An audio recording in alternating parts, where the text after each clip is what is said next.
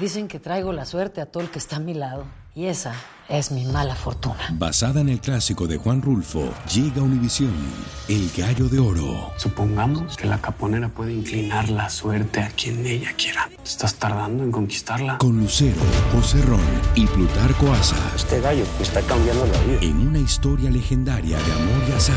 No trates de cambiarme, no lo vas a lograr. El Gallo de Oro, gran estreno miércoles 8 de mayo a las 9 por Univisión. Hola, soy Jorge Ramos y a continuación escucharás el podcast del Noticiero Univisión. El programa de noticias de mayor impacto en la comunidad hispana de Estados Unidos. Muy buenas noches, Silvia. Comenzamos con los momentos de terror que se vivieron en una estación del metro de Nueva York por un tiroteo. El problema, Jorge, de violencia parece ser más generalizado. Esta balacera ocurrió solo días después de que un adolescente le disparara a los agentes que lo perseguían en Times Square por asaltar una tienda. Fabiola Galindo está en vivo desde Nueva York con detalles del violento incidente en el subway. Cuéntanos, Fabiola. Así es, Jorge, nos encontramos aquí en el condado del Bronx, en esta estación del subway donde ocurrió este tiroteo. Está a menos de cinco millas del centro, o mejor dicho, del centro de Manhattan, del corazón de la ciudad de Nueva York. La policía está por dar más detalles, pero al momento vemos helicópteros sobrevolar esta área buscando a este sospechoso, quien hasta el momento estaría prófugo. Le habría disparado a por lo menos seis personas, tres mujeres y tres hombres, y una de ellas falleció, de acuerdo con las autoridades se espera que las víctimas se recuperen, el resto se recupere de sus heridas, pero con los testigos con los que hemos conversado nos dicen que se vivió un momento de pánico, incluso una de ellas nos describió que la mujer que falleció tenía una herida en el cuello de bala y sabemos que la policía todavía no sabe si es que estas personas estaban involucradas en esta pelea que se habría iniciado dentro del tren. Luego esta trifulca se siguió esparciendo en la estación, en la plataforma en donde ocurrió el tiroteo. Algunos testigos dicen que escucharon hasta 14 balas que fueron disparadas. También sabemos que hasta el momento no están claros los motivos de este tiroteo, ni tampoco quiénes son los sospechosos. Definitivamente muchas respuestas todavía por responder y como sabes, esto ocurre hace muy poco. Hemos visto otros incidentes violentos aquí en la ciudad de Nueva York y por supuesto vamos a estar muy pendientes a esta noticia en desarrollo. Regreso con ustedes. Muchas gracias, Fabiola. Seguimos en Nueva York con otro hecho de violencia. Autoridades anunciaron que juzgarán como adulto a un migrante venezolano de 15 años acusado de intento de asesinato. Presuntamente, el joven robó en una tienda y al tratar de huir, le disparó a la policía e hirió a una turista brasilera. Blanca Rosa Vilches habló con familiares del adolescente. No voy a decir que mi hijo era el mejor, tampoco voy a decir que era el peor. Se considera su padre porque lo crió desde los nueve años. Desespero porque mi hijo hizo eso. Carlos González era albañil en Venezuela.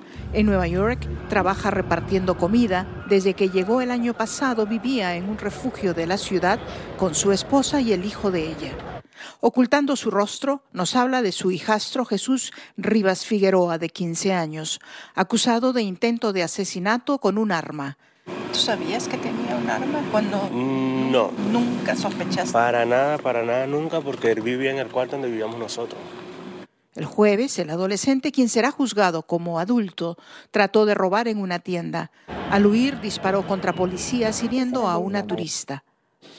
No, tío, que me puse inventador con unos amigos por Manhattan, que una pistola. ¿Y de dónde tú sacas esa pistola? ¿Quién te dio esa pistola? No, de por ahí, de por ahí. Ajá, ¿de por ahí a dónde? Y no me, no me quiso decir. Entonces, que se le escapó un disparo. Dice que le dijo a su hermana, la madre del adolescente, que lo entregara a la policía, pero ella no lo hizo porque quería esperar. Este fin de semana, agentes federales vinieron por él a la casa de su tío y ante los gritos de su mamá lo detuvieron. Es que sus gritos, si se ve los gritos, se siente de una madre culpable. Porque si, si tú sabes que tienes un niño rebelde, tú tienes que darle atención, no puedes soltarlo. Tienes que tenerlo ahí contigo. La familia ahora se mantiene a la expectativa del nuevo giro que podría tomar sus vidas después de que Rivas fuera detenido. En Yonkers, Nueva York, Blanca Rosa Vilches, Univisión. Seguimos con el tema de la violencia, pasamos con las investigaciones de otro tiroteo en una iglesia de Texas, Ilia, causada por una mujer que terminó muerta por la policía. Se trata de una madre hispana con antecedentes criminales que entró al templo armada y llevando con ella a su hijo de siete años. La balacera causó gran pánico entre los fieles. Lidia Terrazas habló con algunos de ellos.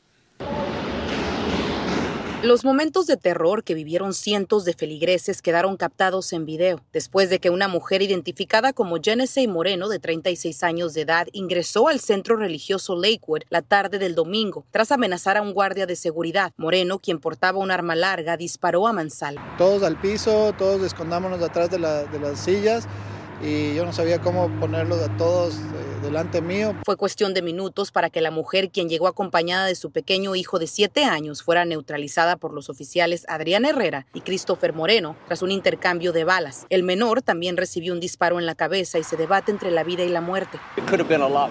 Pudo ser mucho peor, así lo afirmó el conocido pastor Joel Austin, quien lidera la congregación. Y es que Moreno no logró entrar a la sala donde el servicio religioso en español estaba a punto de comenzar. Sabíamos ahí a pistolas en verdad, entonces no escondimos en los baños um, uh, y, para defender nosotros solo tenemos un box cutter y también un y también madera para tapar las puertas para no venga nadie. Un hombre de 57 años de edad también resultó herido, pero fue dado de alta del hospital. Moreno cuenta con un largo historial delictivo, al igual que antecedentes de problemas mentales, como lo narran vecinos, que aseguran trataron de prevenir que llegara a este punto. I've been through hell and no one would do anything. Nobody would call me back. Nobody should have died. Nobody should have been hurt. This should have been handled years ago. Es muy importante ponerle atención a cuestiones de salud mental. Entre las pertenencias de la tiradora se encontró otro rifle con una calcomanía que decía Palestina, cartas con texto antisemita y químicos que no ponen en riesgo la vida. Aún no se descarta que esto se trate de un crimen de odio o de una posible disputa familiar. A pesar de los antecedentes de la mujer, ahora sabemos que de las dos armas que llevaba consigo, una fue comprada de manera legal el pasado mes de diciembre y mientras tanto las autoridades tratan de descifrar los motivos de este ataque. Es todo de mi parte desde Houston, Texas. Lidia Terrazas, Univisión. Lidia, gracias. El ejército israelí rescató a dos rehenes argentinos secuestrados por terroristas de Hamas en Gaza. En esa incursión militar de Israel mató a decenas de civiles y la Autoridad Nacional Palestina la calificó de una masacre. La Uceda nos explica cómo liberaron a los rehenes. Entre lágrimas y abrazos, los dos rehenes argentinos liberados fueron recibidos por sus familiares en un hospital. Muchas lágrimas, mi corazón me latía a 200, dijo este familiar. Tienen un poquito de, malnutrición. Lea Soibel, quien está en comunicación con la familia, nos dice que Fernando Simón Marmán y Roberto Luis Har se encuentran en buenas condiciones. De buen espíritu, eh, muy, muy contentos de, estar no solo en, pisando en terreno israelí, pero también eh, reunidos con sus familiares. En este video se puede ver a las fuerzas de defensa de Israel entrando al área para rescatarlos. Los argentinos estaban en el segundo piso de un edificio. Luego salieron. Los helicópteros sobrevolaban el área. Los soldados le dijeron a los argentinos que se pusieran sus sacos y que iban a subir a un helicóptero. Uno de ellos pidió ayuda para ajustar sus zapatos. Cuando le preguntaron si tiene frío, dijo riéndose que su corazón estaba caliente de lo feliz que se sentía. El operativo lo hemos preparado desde hace un tiempo, dijo el portavoz del ejército israelí. Los bombardeos dejaron al menos 67 personas muertas, según las autoridades de la franja. Este hombre dice que su familia murió mientras dormía. También se puede ver a esta mujer llorando y otros corriendo con sus hijos a hospitales. El gobierno de Israel ordenó una ofensiva sobre Rafah en la frontera con Egipto, donde según la ONU se encuentra la mitad de la población de Gaza. Ese ataque con tantos inocentes, eh, pueden haber algunos guerrilleros ahí, pero la mayoría son familias, son gente inocente. Eh, eso va a causar mucho daño. Jamás calificó el ataque como una masacre contra civiles desarmados. Israel dice que quedan unos 100 rehenes luego de que decenas fuesen liberados en noviembre, luego de un cese al fuego. El presidente hoy dijo que está presionando para un alto al fuego de seis semanas. En Washington, Claudio Seda, Univision. El expresidente Trump le pidió hoy a la Corte Suprema bloquear una decisión de un tribunal inferior que le negó inmunidad absoluta durante su periodo presidencial y las acciones que llevaron a la insurrección del 6 de enero del 2021. Por otra parte, esta mañana en la Florida, Trump asistió a una audiencia a puerta cerrada en el caso penal que se le sigue por la retención de documentos clasificados. En esta audiencia que se realizó en Fort Pierce, se discutió el acceso de la defensa a pruebas que están en manos de la Fiscalía. Se espera que el primero de marzo la jueza decida si el juicio se realiza en mayo como está programado. Dicen que traigo la suerte a todo el que está a mi lado. Y esa es mi mala fortuna. Basada en el clásico de Juan Rulfo, llega Univisión, El Gallo de Oro. Supongamos que la caponera puede inclinar la suerte a quien ella quiera. ¿Estás tardando en conquistarla? Con Lucero, José Ron y Plutarco Asa. Este gallo está cambiando la vida. En una historia legendaria de amor y azar.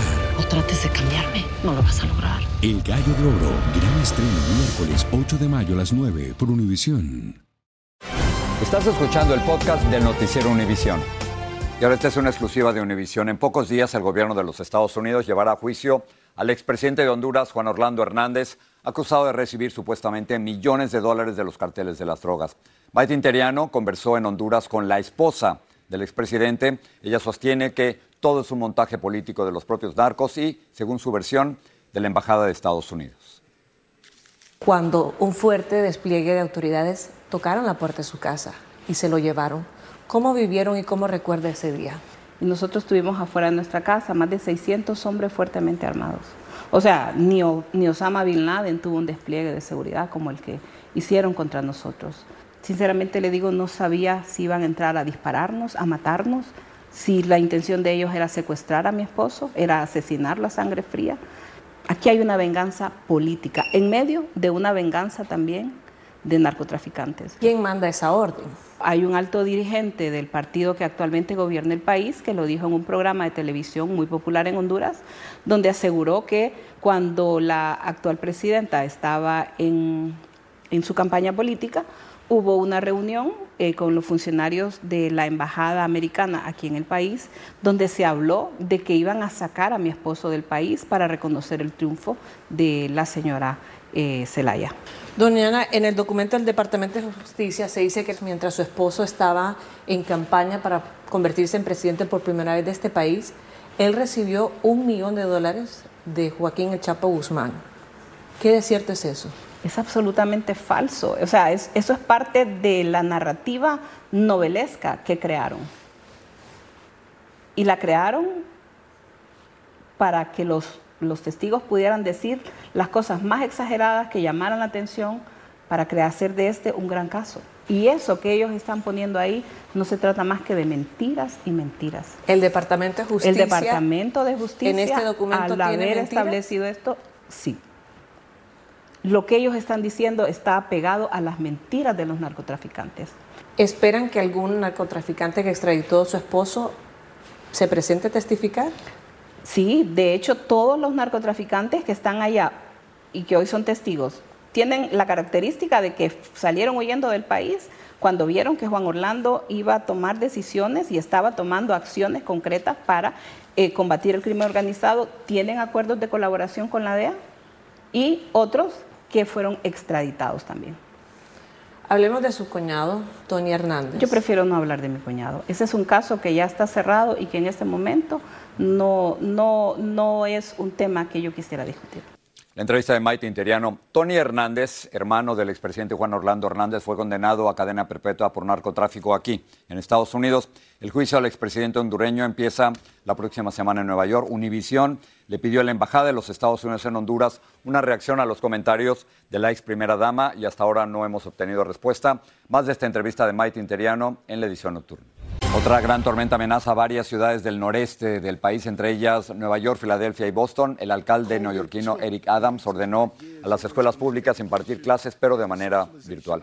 Y esta tormenta podría dejar la mayor cantidad nevada registrada en la región en los últimos años. Nos acompaña Jessica Delgado, meteoróloga de Univisión. ¿Qué podemos esperar esta noche y mañana por la mañana? Jorge Ilia, buenas tardes. Es una tormenta que estará impactando el noreste del país durante las próximas 24 horas. Será una tormenta con una trayectoria rápida, pero muy potente A esta hora, 11 estados, desde Virginia hacia New Hampshire, se encuentran bajo alerta invernal. Vamos a ver la trayectoria. Y es que esta tormenta primero llegará como lluvia desde las Carolinas hacia partes de Baltimore. A partir de esa madrugada hará su transición a nieve. Mañana por la mañana, Filadelfia, Nueva York, Boston estarán despertando con fuertes nevadas con acumulados por hora entre 1 a 3 pulgadas. Esto es una nieve muy pesada. El gran peligro es que pudiera traer cortes eléctricos, además de una visibilidad prácticamente nula. Ya a partir de mañana por la noche estará fuera de la costa. Se esperan condiciones tranquilas para el noreste, pero áreas cercanas a los lagos de Erie y Ontario estarán viendo nieve por efecto lago. Ahora, cabe mencionar que los acumulados de nieve van a ser importantes desde Filadelfia Nueva York, Hartford, donde pudiéramos estar hablando de hasta un pie, hacia Baltimore, Washington, entre 1 a 3 pulgadas, Boston, Nueva York, entre 6 a 9 pulgadas, Filadelfia, entre 3 a 6 pulgadas. Así que esta es toda la información que les tengo, mucha precaución, porque mañana por la mañana, entre las 7 de la mañana y mediodía, se espera lo peor. Jorge Ilia. Jessica, gracias. Muchas gracias, Jessica. Residentes del condado Broken, Wisconsin, comenzaron las labores de limpieza después de que varios tornados impactaran el sur del estado, destruyendo graneros y otras edificaciones. Varias viviendas perdieron sus techos. Vamos a pasar a México con otros temas. Un sargento del ejército de ese país es señalado como el responsable de haber ejecutado a tiros a un detenido desarmado en una operación que fue grabada por una cámara de vigilancia y presentada en primicia por Univisión Investiga. Mónica Romero tiene los últimos detalles de este caso. Este video de la persecución y arresto por parte del Ejército de México a jóvenes sospechosos de pertenecer a un cártel se convirtió en la prueba clave para formular cargos contra 16 militares por la presunta muerte de los sospechosos cuando ya habían sido sometidos. La mayoría de los militares fueron liberados, pero en el penal militar de Ciudad de México permanecen dos. El abogado de los familiares de las víctimas le dijo a Univisión que la fiscalía le informó que uno de los soldados, identificado como Benito N., fue señalado por otro de sus compañeros como el autor de los disparos a los detenidos indefensos. De acuerdo con el abogado, al soldado Benito se le encasquilló el arma larga que estaba usando. Según el abogado, pruebas forenses determinaron que una de las balas encontradas en el cuerpo de Edgar Chavarría era del arma de Benito. Univisión Investiga acudió a la prisión militar para conocer la versión de Benito, quien es un sargento de 36 años. Él nos dijo que prefería no opinar y esperar a que ambos procesos, el civil y el militar, continúen. Hasta el momento se desconoce si el sargento Benito disparó a los civiles por órdenes de sus superiores o si lo hizo por decisión propia. En la Ciudad de México, Mónica Romero, Univisión. Las autoridades en México lograron desmantelar lo que se considera el mayor narcolaboratorio encontrado en el país. Dicen que encontraron unas mil millones de dosis de drogas y varias toneladas de químicos para su elaboración. El laboratorio estaba en Sonora, dentro de la ruta usada por el cartel de Sinaloa para llevar sus drogas hacia los Estados Unidos. No hubo arrestos. Una madre de Kansas City fue arrestada por la muerte de su bebé de un mes. La mujer dice que se equivocó y que accidentalmente puso a la bebé en el horno en vez de ponerla en la cuna. Los agentes encontraron a la bebé con fuertes quemaduras y la declararon muerta en el lugar. El Papa Francisco se reunió hoy con el presidente de Argentina, Javier Milei, durante 70 minutos. En el encuentro hablaron sobre el programa de gobierno de Milei para rescatar la economía de su país. El presidente derechista, quien en el pasado llamó al Papa un mal nacido que predica comunismo, hoy, al despedirse, le pidió permiso para darle un abrazo. Noelia, el Super Bowl. Ya acabo de regresar de Las Vegas, dejó momentos muy especiales como el pase magistral de Patrick Mahomes a segundos de acabar el tiempo extra y que le dio la victoria, por supuesto, a los jefes de Kansas City. Bueno, otro de esos momentos, Jorge, es el apasionado beso, por supuesto, entre Taylor Swift y su novio Travis Kelsey. La cantante es un fenómeno mundial y tras hacerse pública su relación con el jugador, la venta de camisetas con el 87 de Kelsey aumentaron en un 400%. Ahora, la NFL también ha sido un buen negocio. La estrella del pop le generó más de 330 millones de dólares desde que asistió a su primer juego en septiembre pasado. Y ahora este dato, el 20% de los millennials y el 24% de la generación Z dicen que la superestrella les ha hecho interesarse en el fútbol americano. Alejandro Berry tiene el recuento desde Las Vegas. Alejandro. Noche mágica y dramática en Las Vegas para el primer Super Bowl en Univisión. Taylor Swift llegó a tiempo de Japón y las cámaras la seguían a todos lados. Las defensivas dominaron la primera mitad, pero una jugada de fantasía lo cambió todo. Travis Kelsey, enojado y frustrado, le reclamaba a Andy Reid, su entrenador. San Francisco se fue al descanso con la ventaja y llegaba el esperado momento de Usher y su medio tiempo en el Super Bowl. En la segunda mitad, Kansas City vino de atrás y con una patada de Harrison Butker a tres minutos del final se empataba el partido. Ya en tiempo extra, el Super Bowl más largo de la historia terminaría con un touchdown de Hartman y los Chiefs conseguían el bicampeonato. Patrick Mahomes fue elegido el jugador más valioso y Isaiah Pacheco, de origen puertorriqueño, envió un poderoso mensaje en los festejos. Two years in a row, Puerto Rican flag, in the Hall of Fame, trophy, helmet will be there, back to back. Don't stop. Whatever you do at home, don't give up in life. You can do anything you want to do. Noche redonda para Kansas City Travis Kelsey que corrió a los brazos de Taylor Swift para celebrar la victoria. Un partido digno de Super Bowl y el primero de muchos en Univisión. En Las Vegas, Nevada, Alejandro Berry, Univisión. La, la maravilla de poderlo transmitir en Univisión, solo el 1% de los jugadores de la NFL son hispanos y ahora están con nosotros. Como decía Pacheco, no hay que rendirse, no hay que rendirse. Así termina el episodio de hoy del podcast del Noticiero Univisión. Como siempre, gracias por escucharnos.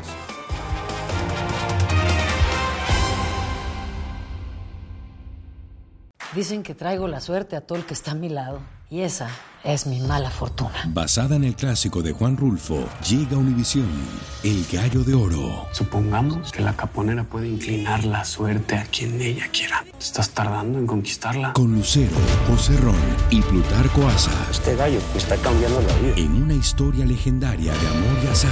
No trates de cambiarme, no lo vas a lograr. El Gallo de Oro, gran estreno miércoles 8 de mayo a las 9 por Univisión.